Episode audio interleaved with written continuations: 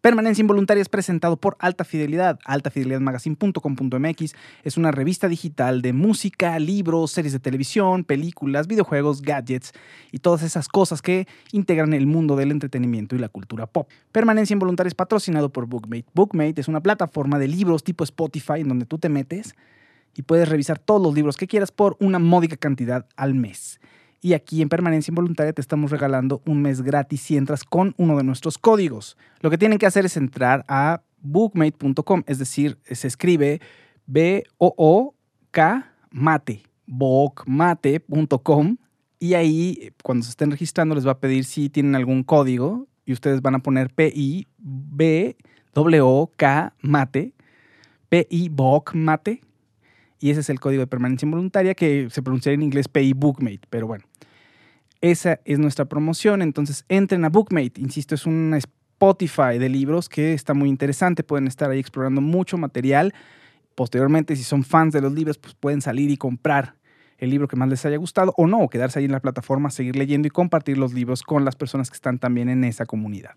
Permanencia Involuntaria pertenece a Alta Fidelidad Magazine, somos una plataforma muy grande y Queremos seguir creciendo y los necesitamos a ustedes. Tenemos una página de Patreon en donde pueden entrar, ver el contenido que ofrecemos en exclusiva para ustedes, que estamos tratando de generar una experiencia única para los patronos, para las, personas que nos apoyen en Patreon.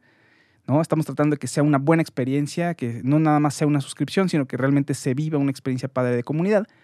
Y bueno, los estamos invitando a que entren a patreon.com diagonal alta fidelidad magazine y ahí vean las maneras en las que pueden apoyarnos. Permanencia Involuntaria se graba en los estudios LMG. Estás escuchando Permanencia Involuntaria con Fausto Ponce. Instrucciones para sobrevivir a la cultura y los espectáculos del nuevo siglo. ¿Cómo están? Bienvenidos a Permanencia Involuntaria. Estamos haciendo este programa. El señor Pascual Morones, ¿cómo estás? Bien, Fausto, ¿y tú? Bien, sudando porque tuvimos 200 fallas técnicas, fue un terror.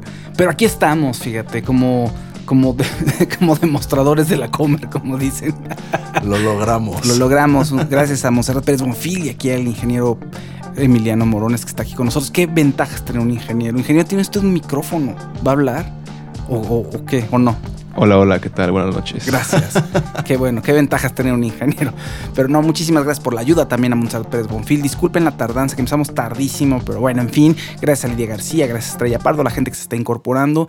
Monserrat Pérez Bonfil, si puedes, por favor, ayudarnos y compartir este video en el grupo de permanencia involuntaria, estaría súper bien.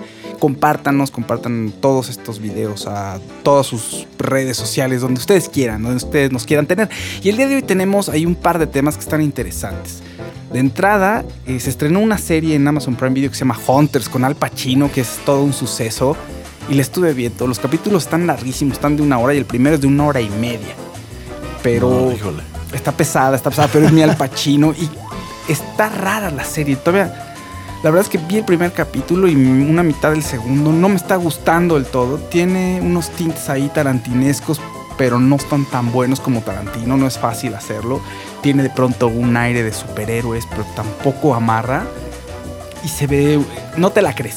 O sea, a pesar de que pueda ser una fantasía y todo lo que tú gustes y mandes, no entras de todas maneras en la ficción. Y todo el tiempo hay un discurso muy obvio sobre los nazis son los malos, vamos a cazarlos y... En fin, muy, un poco burdo, muy tal cual, pues muy obvio, entonces no te deja entrar en la ficción, no me está gustando. ¿De qué trata? De Al Pacino es un tipo que tiene mucho dinero, es un judío de mucho dinero que sobrevivió al holocausto, estuvo en un campo de concentración y arma un grupo de diversos sujetos que están cazando nazis, porque resulta que los nazis que sobrevivieron a la Segunda Guerra Mundial están en Estados Unidos y quieren establecer el Cuarto Reich. Entonces, eso es más o menos la idea principal. Hay un personaje que se llama Jonah, que es un joven, que su abuela muere a manos de un sujeto misterioso. Él lo presencia pero después, un día después de que había ido a ver Star Wars, cuando y, platican cómo Darth Vader mata a Obi-Wan. Entonces, ese es el guiño de superhéroes que tenemos, que está interesante. Entonces dices, claro, este muchacho va a entrar a la resistencia porque va a ser como el Luke que está viendo cómo matan a su abuela, que su abuela es como el Obi-Wan. Y mm. más o menos de eso trata. Bueno, no más o menos, de eso trata. Hay muchas más cosas, hay personajes muy pintorescos. El grupo de matones que están acabando con los nazis, Es muy caricaturesco, es, te digo, como muy de Tarantino se siente. Ya, ya sí. Yo no he tenido oportunidad de verla aún, pero pues como que Amazon le está metiendo mucho a la promoción, ¿no? Es una apuesta choncha. Normalmente no le dan tanta difusión y esta está por todos lados. A cada rato te llegan como los mensajes de que las Sí. veas. Y sí le traigo ganas, sobre todo porque igual y el personaje que dices de- del chavo que va al cine es Logan Lerman, no sé, el que sale en las ventajas de ser invisible. Ándale, sí, Y sí, ese sí. chavo me cae muy bien. Entonces Es sí él. tengo muchas ganas de, de verlo, ese muchacho me cae bien. Y bueno, y ver al Pacino también siempre es, es interesante, ¿verdad? Entonces, suena interesante lo que estás contando, Faust, pero Hay algo que no amarra, hay algo que no termina de amarrar. Y alguien por ahí lo está poniendo. Tú- igual tú puedes ver los comentarios mejor que yo porque puedes controlar el celo si los bajas tantito. Dice Alex Escobedo. Está rara y no amarra, dice por ahí. Eh, ah, ya perdí el comentario de mi Alex Escobedo. Está, ah, está. rara y no amarra. Y se me hacen lentos, lentos. ¿Nosotros o los capítulos, Alex? Espero que sean los capítulos. Dice, y no soy millennial, pero sí le sobran como 20 minutos por capítulo.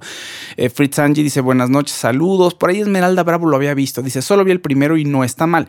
Tiene diálogos sumamente largos y creo que hay un y creo que son un poquito innecesarios, pero aún hay esperanza. La serie es súper violenta también. O sea, no solo los personajes son tarantinescos, la serie es súper violenta.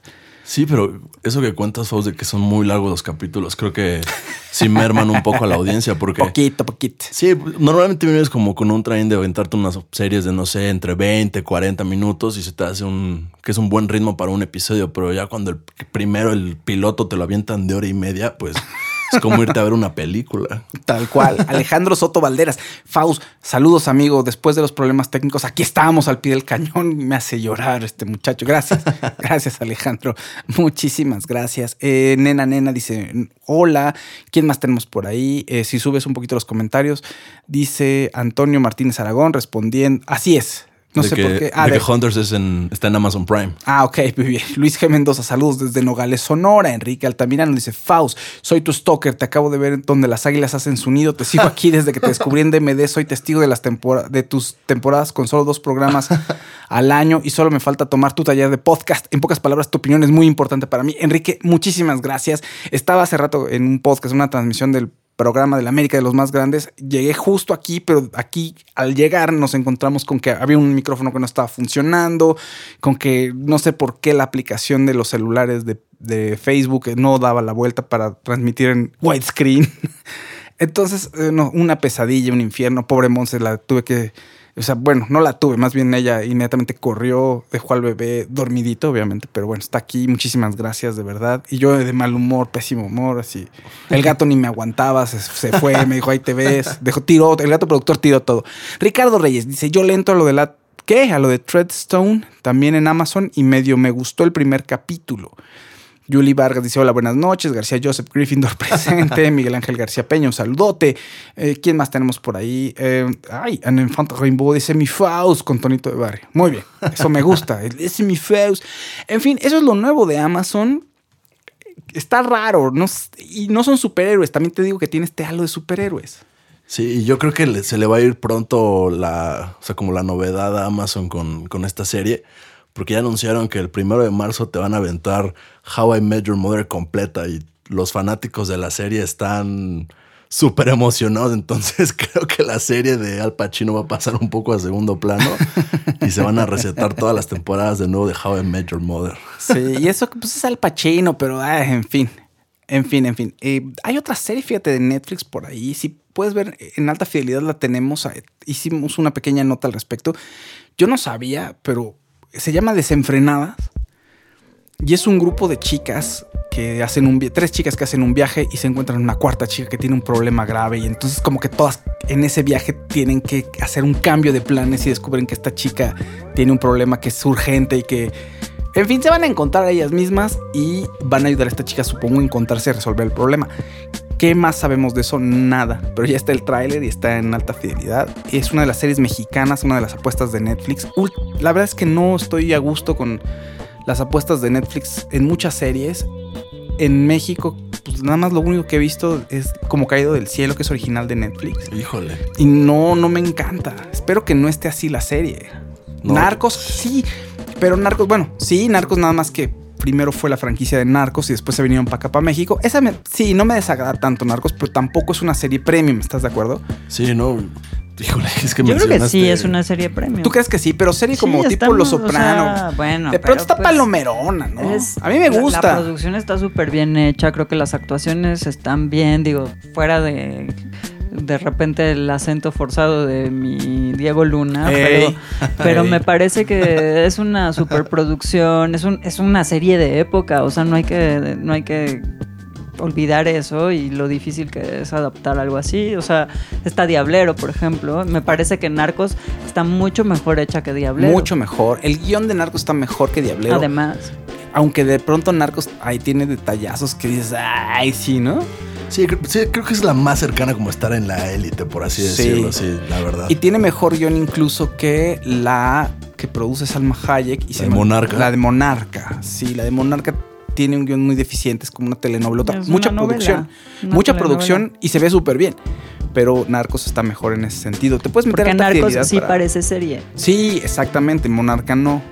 Y después de ver Succession, que además, a ver, ves Succession en HBO, una gran serie, también telenovela, pero es una serie que tiene otra manufactura. Y después ves Monarca y es inevitable que estés pensando en Succession, es inevitable que las estés comparando. Yo sé que es un poquito injusto, pero tenemos que compararnos con algo, ¿no? Y Succession es una Sobre todo serie es- espectacular. La tienes que comparar sobre todo porque es la referencia principal y se basaron en la historia de Succession para ser monarca. O sea, no puedes no comparar. Exactamente. Bueno, entonces, Desenfrenada se estrena este viernes. Está Tessa Ia, Bárbara López, Lucía Uribe y Coti Camacho. Que Tessa ella sale en Narcos en la primera temporada, de hecho. Ah, claro. Conectando ahí. Sí, Es, la, es es la novia De Caro Quintero, sí. de Caro Quintero, claro, claro, claro. Y, en fin, eh, supongo que es una eh, serie de sororidad, de chicas que se liberan, que no sé qué problema tendrá esta cuarta chica que se encuentra en el camino, pero supongo que debe ser algo bien grueso, ¿no? O esperaría. En fin, eh, está interesante, va a haber muchas series más de mexicanas, pues hay que, hay que tenerles... hay que, bueno, hay que tener, echarles el ojo Y tenerles paciencia también, sí. Sí. Hay que decirlo. Sí, tienes razón, hay que tener mucha paciencia porque pues, no podemos eh, equiparar estas series que nos gustan que están que se hacen en Estados Unidos, por ejemplo. Aunque tampoco hay que esperar que sean iguales. De pronto, por ejemplo, Dark es una estupenda serie y tiene un ritmo totalmente diferente. O sea, es un ritmo muy europeo. En Francia se hacen otro tipo de series también. Ah, Ragnarok, Ragnarok. por ejemplo. Y también vimos unos capítulos de una serie brasileña rarísima Sí. sobre unos ángeles pelirrojos. Que se llama... Que también tiene un humor muy raro, muy- está muy divertida, son dos, la verdad. son dos pelirrojos, se pero- llama Alguien nos está viendo o O- algo o así. nadie está O- o viendo. ba- bajo la mirada de nadie. Sí, exacto, bajo la mirada de nadie. Ah, claro, resulta que hay Está muy divertido. crean un, hace mucho tiempo que no se creaba un ángel. Y entonces crean a un ángel, como dice Mons, es un ángel que es pelirrojo. Entonces el ángel es el nuevo y, ay, qué bueno que te crearon porque pues necesitamos ayuda. Claro, todos los ángeles son pelirrojos, sí es cierto. Bueno, a este ángel lo crean. Llega la, este le dice, no, hay ciertas reglas que, o sea, no Hay puedes. tres reglas o algo así. Exacto, no puedes entrar al- a la oficina del patrón, o sea, a la oficina de Dios, no puedes eh, interactuar con los humanos, en fin. Pues Y la- no puedes, ajá, no puedes interactuar con los humanos, no puedes entrar a la oficina de Dios y tienes que seguir la orden del día siempre. Sí, exactamente. Y entonces el- este menso, el nuevo, empieza a cometer errores y empieza a hacer todo lo que no debe de hacer. Y de pronto se en- descubren que lo donde está Dios en realidad es una maquinaria enorme donde hay un ratón que está dándole vuelta a una ruedita y eso hace que toda la maquinaria gire. Y que entonces todas las órdenes del día son al azar. Haz de cuenta que es como sacarte la lotería y cada día sale tu nombre combinado con otra cosa, pero todo es al azar. Entonces el cuate dice, ¿esto qué? Ah, es como el capítulo de, de South Park que van a ver a los escritores de Family Guy y se dan cuenta que son unos manatís que escogen pelotitas al azar y así van haciendo las ideas. Pues haz de cuenta, pero lo Sí. grave del asunto es que cuando conoce a este dios en forma de hámster, el güey, el cuate, Sin querer. sin querer lo mata. Sí, no, lo Ah, no, le rompe una pata, patita. perdón. Entonces, no, entonces se quedan sin órdenes de trabajo y empiezan a. Los ángeles se dan cuenta que nadie está viendo. Los de. Espérate, nada más los de esa terminal, o sea, los de Brasil. En todo el mundo nadie sabe qué está pasando, o sea, no saben qué onda. Y los de Brasil empiezan a. Ya sabes, pues, ¿qué, voy a, ¿qué estoy haciendo aquí? Voy a hacerme humano, voy a empezar a vivir la vida de los humanos para ver qué tal. No, pero no, to- todos los ángeles del mundo están preguntándose qué está pasando porque no llegan órdenes del día. Sí. Pero el equipo del ángel nuevo empiezan a experimentar cosas Por porque se que- empiezan a dar cuenta de que, ah, pues si no se cumplen las órdenes del día, no nos pasa nada. No nos pasa Pero nada, a los claro. humanos les empiezan a ocurrir accidentes Sí, cosas. horribles y así. Eso Exacto. Está muy divertida. Sí, se trastoca el orden. Entonces ellos, te- eh, entre que se debaten entre seguir con lo establecido, porque se dan cuenta que sí hay unas consecuencias, y entre que se debaten, pues mejor voy a vivir la vida como un ser humano. Daniel Villamil, la primera temporada de Diablero me divirtió mucho, la segunda da el bajón, se lo tomaron muy en serio. La primera temporada pues, está chistosona, pues está mm, ay, medio chafa el guion. Y creo que me contestó cuando hice la reseña, me contestó con uno de los productores, ay, la hicimos con mucho cariño. Y le dije, pues sí, yo sé, pero ¿qué te digo? Así se nota el cariño, eso sí te lo puedo decir. Eh, Oscar Pérez de Macaulay Culkin está en la nueva temporada de American Horror Story. Eso es algo interesante porque ¿hace cuánto que no veíamos a Macaulay Culkin en algo importante? Yo sabía que En tenía- algo. En algo, ¿verdad? Yo sabía- como cosas medio independientes, ¿no? Yo la, última vez que lo vi fue en una película que salía como de niño malo, ¿no? Que mataba Ajá. a alguien o aventaba, aventaba muñecos por un Esa es la de... eh, túnel, por algo- un puente. eh, ah, eh, se llama esa como un ángel something something. Ajá, es como Let's Talk About Kevin, pero de Sí. los 90. Ajá, exacto. Y el que vi de pronto era Kiera Culkin, a su hermano, en otras películas. Bueno, Macaulay Culkin tenía su grupo, ¿no? También. Sí. Y resulta que reaparecerá en American Horror Story. Por lo menos es una serie importante. Le va a hacer mucho bien. Y se me hace interesante el regreso de Macaulay Culkin. Ah, por cierto, su nombre también había sonado mucho con el documental sobre De Michael, Michael Jackson. Jackson. sobre el abuso de Se Michael Jackson llama a sus víctimas. Un ángel malvado, Exacto. la película, y es interesante porque hace contraste con mi pobre angelito, ¿no? Sí, Unos sí, años sí. después. sí, era un angelito buena onda, luego un angelito malvado.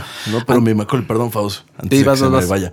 No, que ahorita que estaba mencionando que en qué sale, estuve leyendo un poco de, de- de la trayectoria de Macaulay Culkin ayer que vi lo de Ryan Murphy, el anuncio, y entonces en una plática comentó que hizo, que hizo casting para salir en Once Upon a Time in Hollywood con ¿Ah? Tarantino. Sí, pero pues, me lo cepillaron a mi Macaulay Culkin, no dio el ancho. Pero ¿de qué quería salir? ¿Del personaje ya de no Leo- dice, ya de no, ya no, ya, ajá, ya no cuenta como qué personaje buscaba interpretar, pero él cuenta que va con Tarantino a hacer el casting y pues que lo abren. Y que así de...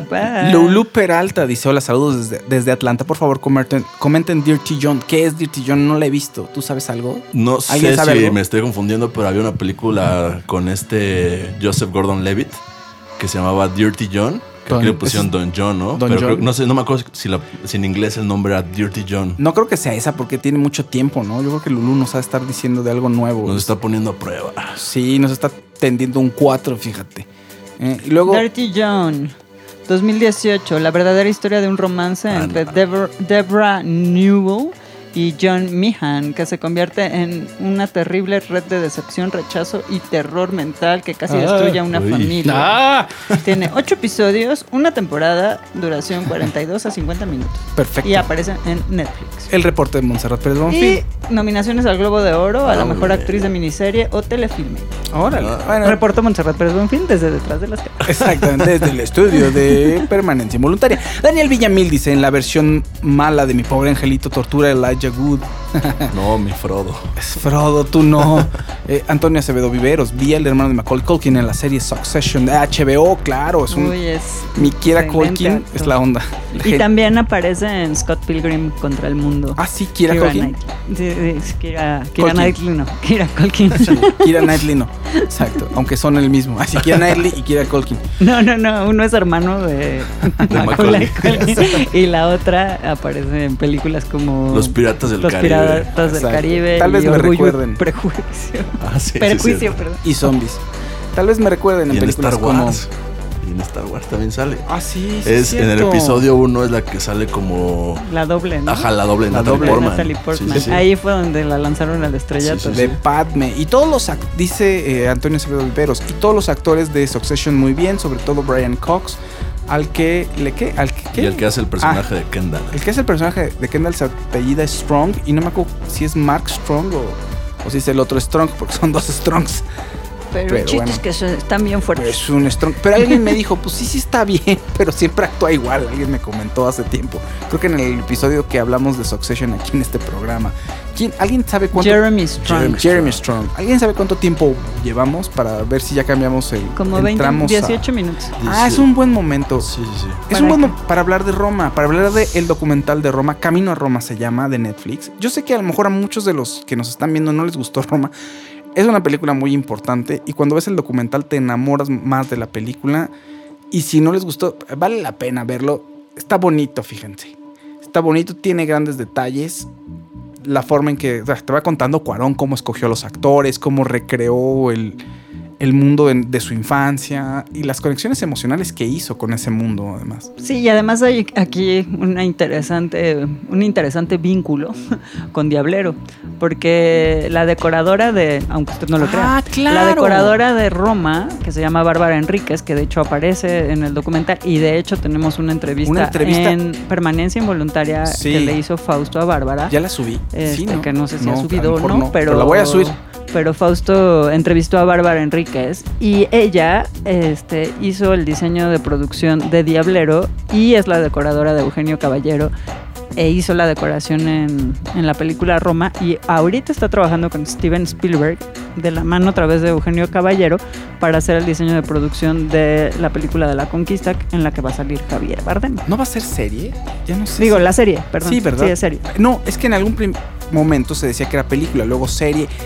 Eso me llama mucho la atención porque la, la de serie de Hernán que pasaron hace poquito, que estuvo en TV Azteca, en History Channel y en Amazon Prime con Jainada, como Hernán Cortés, me parece que está buena, me parece que es- creo que sí es de las mejores series mexicanas que he visto en los últimos tiempos. Entonces me llama mucho la atención ver qué es lo que va a ver, qué es lo que va a hacer Steven Spielberg posteriormente con Javier Bardem y con un gran diseño de producción. Eh, Winnie Pulques. ¿Qué, recomiendas de las series de Amazon? De las series de Amazon, Jack Ryan me gusta mucho, pero Jack Ryan, a ver, hay que entender que es una serie eh, policíaca, eh, muy, quizá muy dirigida a los hombres, a un público masculino, donde hay intriga internacional, intriga política, entonces hay que verlo como eso y es mera mm, diversión. Saludos a Karina Avilés que dice, hola, saludos desde Chicago. ¿Qué otra serie de Amazon Prime he visto? Eh, quizás si te gustan los Boys. Bo- ah, The Voice es una gran serie. The Voice es una serie donde hay unos muchachos que son unos rudos y unos desgraciados, pero están eh, en superhéroes. contra. No, ellos, The Boys no son superhéroes, Ah, no, pero están de- en contra de los superhéroes, porque están, la- toda la serie se desarrolla en un mundo en donde hay superhéroes, pero los superhéroes no son buenas personas. O sea, están, más bien los superhéroes se guían a través de, del marketing, O sea, si sus acciones generan likes, si sus acciones generan merchandising para que y pueden hacer películas para que generen dinero, entonces los superhéroes están ahí, los maneja una gran corporación y de pronto cometen unos excesos terribles. Entonces The Voice es un grupo ahí, digamos, de Black Ops, es decir, ¿cómo sería? Ilegal, pero está para hacer el trabajo sucio y quieren acabar con los superhéroes, por lo menos eliminar a los superhéroes que se están pasando de la raya, digamos. Em, dice Diedi, a ver, Roma. No, que regresemos a Roma. Ah, vamos a regresar a Roma. Ricardo Reyes sale cuando un poli... ¿Qué? Sale cuando un politicucho. Intenta detener la, la filmación. Es que sí, fue muy sonado que cuando estaban haciendo Roma, de repente llegaron a pararle la filmación el... ¿Qué era? El delegado, ¿no? Sí, de, sí, de de la, la Cuauhtémoc. Cuauhtémoc. Sí, Sí, Monreal. Monreal era, de hecho. Daniel Villamil dice en Amazon Prime está Fleabag. Sí, Fleabag Sí, es una serie de comedia que está buena. The Boys y Modern Love. Mrs. Maisel también está en, en Amazon. Esa es muy buena serie también. Esa me gusta. Jack Ryan, Mrs. Maisel. Eh, Hay una serie que se llama... Ay, se me olvidó. Es una serie de hadas y que, está muy mala. No Ah, me la gustó. de... Carnival Row. Ah, Carnival. Row, perdón. Esa no me gustó. Ni tampoco el juego de las llaves. Ni el juego de las llaves. Pésima. Que eh, tú escribiste una reseña del juego de las llaves. Es la más vista en el sitio y es al que más han troleado. En todo el mundo. Me la siguen reventando, pero... todo el tiempo te insultan. Sí, exactamente. Muy bien. Entonces, Camino a Roma. Camino a Roma es el documental. Detrás de las cámaras de Roma. Ese motivo te muestran cómo, insisto, cómo Cu- Cuarón hace el casting, cómo va preparando el arte. Bueno, trabajando con la gente de arte, cómo va recreando el momento eh, histórico que él vivió y un momento importante en la vida del país también, y emocionalmente para él muy fuerte. y está bonito el detrás de cámaras. No sé qué opines, Montserrat Pérez Bonfil. Eh, pues mm, a mí me gustó mucho eh, ver o sea, la explicación de Cuarón. Es que, bueno, yo soy fan de Cuarón desde hace mucho tiempo. O sea, me encantan todas sus películas. Desde Solo con tu pareja, pasando por La Princesita. Harry Potter es mi favorita, la que él dirigió. Este, todas sus películas me parecen fantásticas. Creo que la que menos me gusta es Gravity pero eh, pues no sé, Roma la verdad es que a mí sí me parece una obra de arte y me parece, siempre me ha parecido muy interesante ver su detrás de las cámaras y su explicación del por qué y analizar cuáles son los simbolismos y por qué hace las cosas como las hace. Y creo que Roma, dice en una parte del documental que es como si Roma hubiera sido su primera película. Claro. Y eso me parece muy interesante porque, o sea, habla del desarrollo como artista y como cineasta de Cuarón. Si bien ha hecho películas fantásticas, como por ejemplo eh, Grandes Esperanzas, a mí me... Uy, claro. O sea, la sigo viendo y sigo llorando y sigo emocionándome cada vez que la veo, eh, creo que aquí ya estás hablando de un autor, ¿no? O sea, ya Cuarón o sea, sobrepasó muchas cosas del quehacer cinematográfico para volverse un verdadero autor y hacer el cine de otra manera. Y él se encuentra a sí mismo a través de esto, ¿no? Claro. Pascu, perdón, antes de que yo sí, Sí, no, está bien, Faust. A mí también me, a mí también me gustó, creo que esta parte en la Tú la recomendaste, por sí, Sí, yo llegué y les dije que si le habían echado un ojo. y Monse y yo, después de que era un momento en que creo que Gabriel estaba medio enfermo, no había podido dormir Monse bien y yo tampoco. Y Monse y yo así de, Ay, no hemos podido verlo. Sí, así fue. Pero me gustó, me gustó. para los que ya la vieron y los que la quieran ver, todo el tiempo narrón, es narrón, ¿eh? Cuarón va narrando. Eh, narrón. Narrón. Va narrando todo lo que pasó en, en la película. De Roma, narrón. Y entonces las como anécdotas que va contando de cómo fue creando Roma es lo que a mí me pareció más interesante. Por ejemplo, platica cómo al inicio de toda la producción él tenía pensado que él, que él quería grabar la película en el formato en el que hicieron El Faro. Que esa era su ah, intención de hacerla. El académico, el formato académico. Y que el Chivo que en ese momento que lo estaba asesorando le dijo que, que repensara ese, esa idea porque pues no le iba a funcionar bien. Y entonces él a partir de esa crítica que le hace, bueno, esa recomendación, él se da cuenta que quiere hacer una película así de época, pero que no se vea como de esa época. Quiere ver una película del 2018, pero donde se refleja lo que pasó en, aquellas en aquella década. Entonces, a partir de ahí, él adopta la parte digital y dice, ok, tengo este formato, pues voy a explotarlo. Entonces ya a partir de eso, de que él dice, ok, voy a abrazar lo digital, es que lo explota y lo lleva al nivel que lo llevó en Roma. Y creo que el documental es súper recomendable. Hay dos cosas interesantes. Y una de ellas es esa manera de chisme. Se dice que Cuarón tiene su genio, muy genio, o sea, mucho genio. Y que lo desplegó muy fuertemente durante el rodaje de Roma. Sí, entonces se hablaba por ahí como de maltrato. Esto es un, a ver, sí, es, son rumores de la producción, porque nunca nadie dijo esto de manera formal y no, no se unió una acusación ni, estuvo tanto en Twitter, sino era como, oye, dicen que yo conocí a alguien que trabajó con él y dice que, pero lo admite él de alguna manera en el documental. Dice, bueno, yo estaba así, de pronto estaba como de mal humor, fue muy complicado, pero pero es que estaba yo eh, eh, recreando en la casa donde yo viví de chiquito es decir, emocionalmente para él fue muy complicado y así se justificó diciendo que sí podría haber tenido algunos momentos eh, difíciles para con su crew. E, eso me dio, me, agradó, pero sí lo vi como una justificación de, ah, entiéndanme, es que era muy, muy complicado para mí.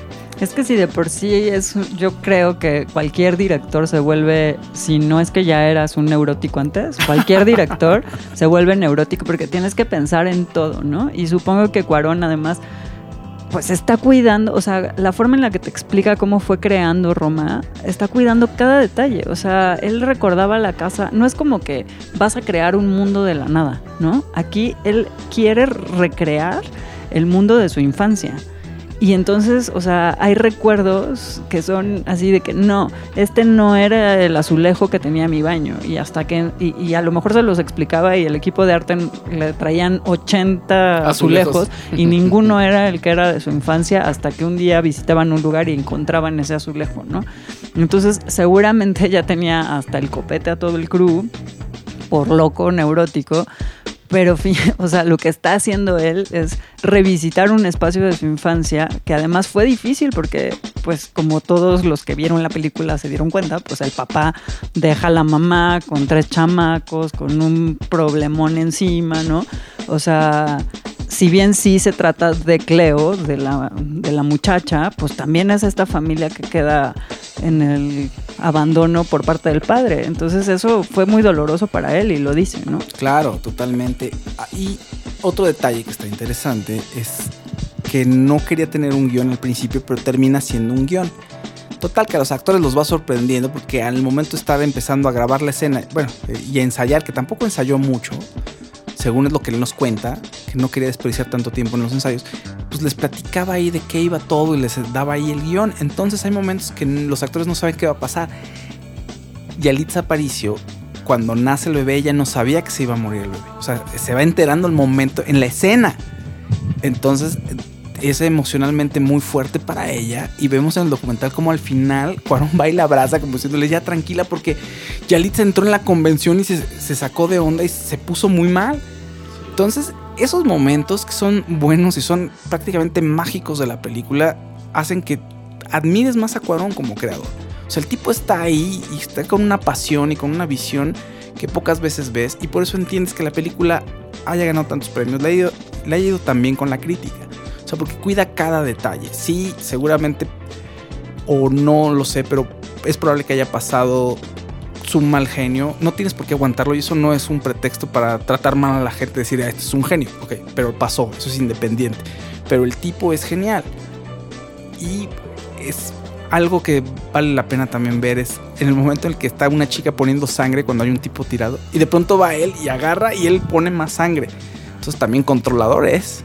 No, claro, porque además ese charco de sangre, yo no recuerdo, o sea, lo que le decía a Fausto, hay una parte en la película en la que están haciendo eh, el halconazo, ¿no? Desde la mueblería. Y ahí la parte principal de la escena es lo que pasa dentro de la mueblería, ¿no? O sea, de alguna manera el halconazo está de fondo. Claro. Y, y, lo que están gritando, lo que están diciendo, a menos de que seas un clavado y la hayas visto cinco veces la película, seguro ni cuenta te diste, ¿no?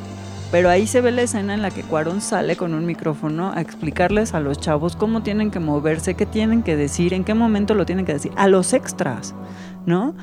Y luego eh, monta toda la acción adentro de la mueblería y aquello que está de fondo viste la escena, pero está tan bien hecho que, eso, es, eso es crear un mundo, ¿no? Eso es lo que es ser cineasta. En Ahora, a diferencia, perdón, de Cindy la Regia, en la que como comentábamos el otro día, ponen a un carnicero de fondo que no sabe ni siquiera cortar la carne y le pega de lado al, al, Justo iba a comentar eso, el carnicero en Cindy la Regia no sabiendo cortar y de pronto ves a Cuarón dándole la indicación al tipo que grita el juguete que está vendiendo y le dice, está raro. No, grítalo de esta manera y se oye mucho más convincente. Dices, claro, esa es toda la diferencia de una gran película a una película como Cindy la Regia, que está medio piterona, la verdad, y que de pronto mucha gente la quiso hacer pasar como, ah, la revelación. No es cierto. Tim Christoph, lo siento. Para Luis dice, hola, yo trabajé en Roma, faltó mencionar toda la parte creativa en la postproducción. A mí me tocó buscar y encontrar sonidos de su infancia. Es que eso, los sonidos de su infancia, la forma en que recrea los muebles. Consiguió los muebles que estaban en su casa. los tuvo que recolectar y otros pues los recreó porque no, no todo estaba con vida, digamos. Pero impresionante. Sí, eh, no, y sabes que, también me, llamó mucho la atención cuando él empieza a platicar cómo es que empieza a estructurar como la historia. Y entonces él dice, si yo, si una persona con la que yo platiqué para crear esto fue con mi nana. Yo entrevisté a mi nana 12, 15, 50 veces.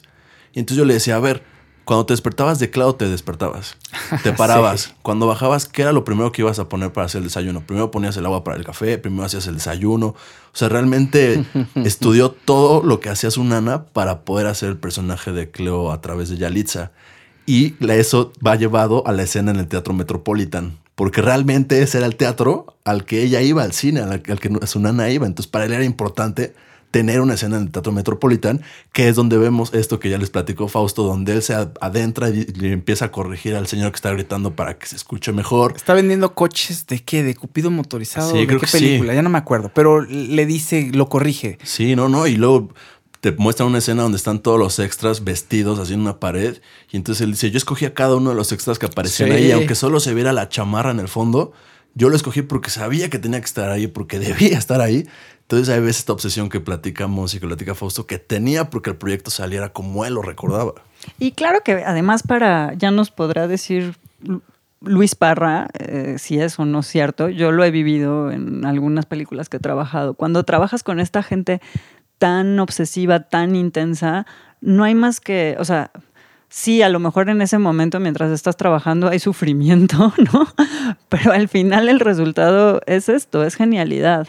¿Por qué? Porque cada detalle cuenta, ¿no? Hace mucho tiempo, alguna vez le, contaba a Pascu que estuve en la producción de Arráncame la vida y me acuerdo, pues, está ubicada en los años 20. Y entonces el diseñador de producción, que se llama Salvador Parra, era así de que un obsesivo de que, a ver, el extra de hasta, hasta allá atrás, ¿qué trae en la mano? No, pues... Un, un café de Starbucks. Ajá. Y, y entonces es así de, quítenle eso, ¿no? Pero en esa obsesión de que dices, bueno, ni se va a ver, pero ¿qué tal si se ve, no? O sea, y tienes que cuidar cada uno de los detalles. Y aquí, por ejemplo, también yo trabajé con Bárbara en otra película y fue así como, wow, o sea, esta chava es una intensa, es así, pero gracias a eso la película te transmite otra cosa completamente distinta. Y fíjate que se nota en las películas de Guillermo del Toro y en las de Cuarón. Creo que me gusta Guillermo del Toro, me gusta su imaginación, me gusta el planteamiento de sus historias, pero creo que como realizador me gusta mucho más Cuarón. Sí siento que es un tipo que tiene mucho más control de todo lo que ocurre en la pantalla y es de estos detallitos que parecen muy tontos que puedes pensar que nadie se va a notar, que nadie lo va a notar. Cuarón creo que está ahí presente y mi del Toro con- confía mucho en la magia de su historia y en la buena onda de la historia. Yo No lo la verdad sé, es puede que ser, a mí lo en lo mejor es- personal... a lo mejor es igual de obsesivo del toro. eh, los mundos que de pronto crea Cuarón, digo, del Toro me fascinan. O sea, mi película de Cuarón, de- del Toro favorita es El laberinto del fauno. Pero de Cuarón, para mí todas son geniales. Y esa es la diferencia, porque del, to- de del Toro no puedo decir lo mismo, ¿no? Pascu. Perdón. No, es, es que el, mi gordito Guillermo del Toro me cae muy bien, la verdad. Y me, le- eh, me he metido a leer mucho sobre él y es una historia también muy interesante, ¿no? El cómo deja Guadalajara. Y de hecho a él le atrae tanto como esta parte visual y la obsesión que tiene porque todo lo que esté a cuadro tenga que ver con lo que está contando. A partir de una vez que vio El Exorcista, eso cuenta la leyenda, vio El Exorcista y le gustó mucho la parte del maquillaje y empezó a tomar cursos de maquillaje. Y entonces él empezaba a hacer los primeros trazos y él empezaba a hacer como sus primeros monstruos, ¿no? Que eran como recuerdos que él tenía de su infancia cuando era un niño solitario, cuenta la leyenda, ¿verdad?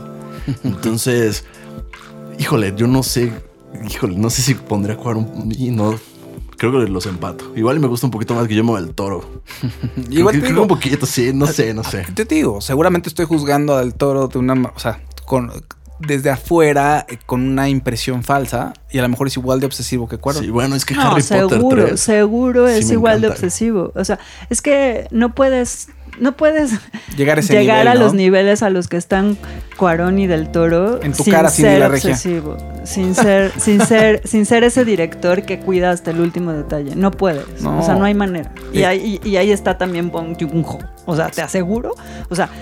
eh, Él cronometra sus escenas en la edición, o sea, él cuida cada detalle. La casa donde se filmó eh, toda la parte de los fifís de parásitos está hecha en un foro, o sea, y no se nota en ningún momento. Entonces, o sea, sí tienes que ser un loco obsesivo para volverte un director de ese calibre. Osmar Pérez dice, hablen de Narcos México 2, saludos. Ya hablamos, Osmar, en el capítulo de permanencia involuntaria anterior, hablamos de Narcos 2. Si quieres, rápidamente, creo, todos creemos que es una buena serie, muy entretenida, de pronto tiene ahí algunos altibajos. Pero creo que es una serie muy entretenida y es una serie reflexiva hasta cierto punto. No me parece a mí, en lo personal, no me parece de lo mejor y de las mejores series así top. Pero está entretenida, entretiene. Y no es una serie que haga apología del narco. Siempre los malos pagan y el crimen tiene que pagar. Y eso se agradece en narcos. Entonces hay mucha gente que dice que, que no, que en las series de narcos. Narcos sí es diferente. O sea, tiene otra, tiene otro, otra otro camino, digámoslo así. Sí, lo abordan de manera muy distinta. Yo creo que no es el mismo, el mismo concepto que tiene el Señor de los Cielos o la Reina del Sur, porque en el Señor de los Cielos y la Reina del Sur tú quisieras ser esos cuates, ¿no? O sea, tú quisieras ser el, el Señor de los Cielos y, y- y se vuelve tu, tu ídolo, tu héroe, igual tu heroína, la Reina del Sur, y, y hacen como justamente una apología del narco y hacen, o sea, role models de los, Claro. de los narcos. Y aquí no, aquí es como de este cuate se lo está cargando el payaso y se lo va a cargar bien gacho, ¿no? Exactamente. O sea, ahí ves a Fausto viendo así de, este personaje, ¿qué le pasó en la vida? ¿No? Así, Ah, sí, en la sí, vida real, ¿en dónde está? ¿Ya está muerto? ¿Está en la cárcel? Sí, claro. Es- está interesante ver qué es lo que les ocurre a estos personajes. Todos terminan mal. Todos terminan mal. ¿Cuánto vamos de tiempo, eh, señor Pascu Morones? Perdón, usted que tiene ahí el reloj en la mano. Ah, ya terminamos. Perfecto. Se nos acabó el tiempo, muchachos. ¿eh? El tiempo voló. Oigan, muchas gracias a todos los que estuvieron aquí en la, en la producción. A- al ingeniero Emiliano Morones, gracias. Eh, muchas gracias, señor ingeniero. De nada. Buenas noches. Perfecto. Qué sobrio, qué sobrio. Así es el ingeniero. Al buen entendedor, pocas palabras. Es ingeniero, déjenlo. Montserrat, gracias, muchísimas gracias por tu No, apoyo, de verdad. gracias a ustedes. Y a Emiliano no lo hubiéramos logrado sin ustedes dos, porque se me atrasé, yo iba a llegar rayando y de pronto las fallas técnicas que no estaban en nuestras manos lo complicaron todo, pero gracias a todos los que se metieron a la transmisión, mil, mil gracias por estar aquí con nosotros, gracias por sus participaciones, entren a altafidelidadmagazine.com.mx, lean todo lo que tenemos ahí para ustedes, ahí ampliamos los temas, tenemos muchas más cosas por ahí, Eh, entren a Patreon también para ver cómo nos pueden apoyar, estamos creciendo este proyecto de permanencia voluntaria y Alta Fidelidad Magazine también lo estamos creciendo y, y su apoyo es muy, muy importante para nosotros, gracias a Leo Trejo también que siempre está comentando y le echa flores a Pascu y quería a- a- organizar a un grupo de mujeres para que te echaran flores. Saludos, Sal- saludos. Saludos. Y si se vuelven nuestros Patreons, les van a llegar sorpresitas. Exactamente. Y un saludo también a Raquel, que no estaba ahí. Qué bueno que no, estuvo ahí, porque si no hubiera dicho qué onda con todo el- todas estas mujeres que están organizando su club Pascual Molones. Gracias, Pascual Molones. No, gracias a todos y a toda la gente que se esperó a la transmisión. Los quiero mil. Cristian Chávez dice. Sí, Cristian Chávez dice: Los quiero, Fau, son muy buenos. Gracias, gracias, gracias. Antonio Acevedo Veros dice: Excelente programa. Xochitl Patricia Torres Carter. Lo lograron, muchachos. Sí, lo logramos, como los grandes. Gracias. Y nos escuchamos y nos vemos en el siguiente episodio de Permanencia Involuntaria. Hasta luego.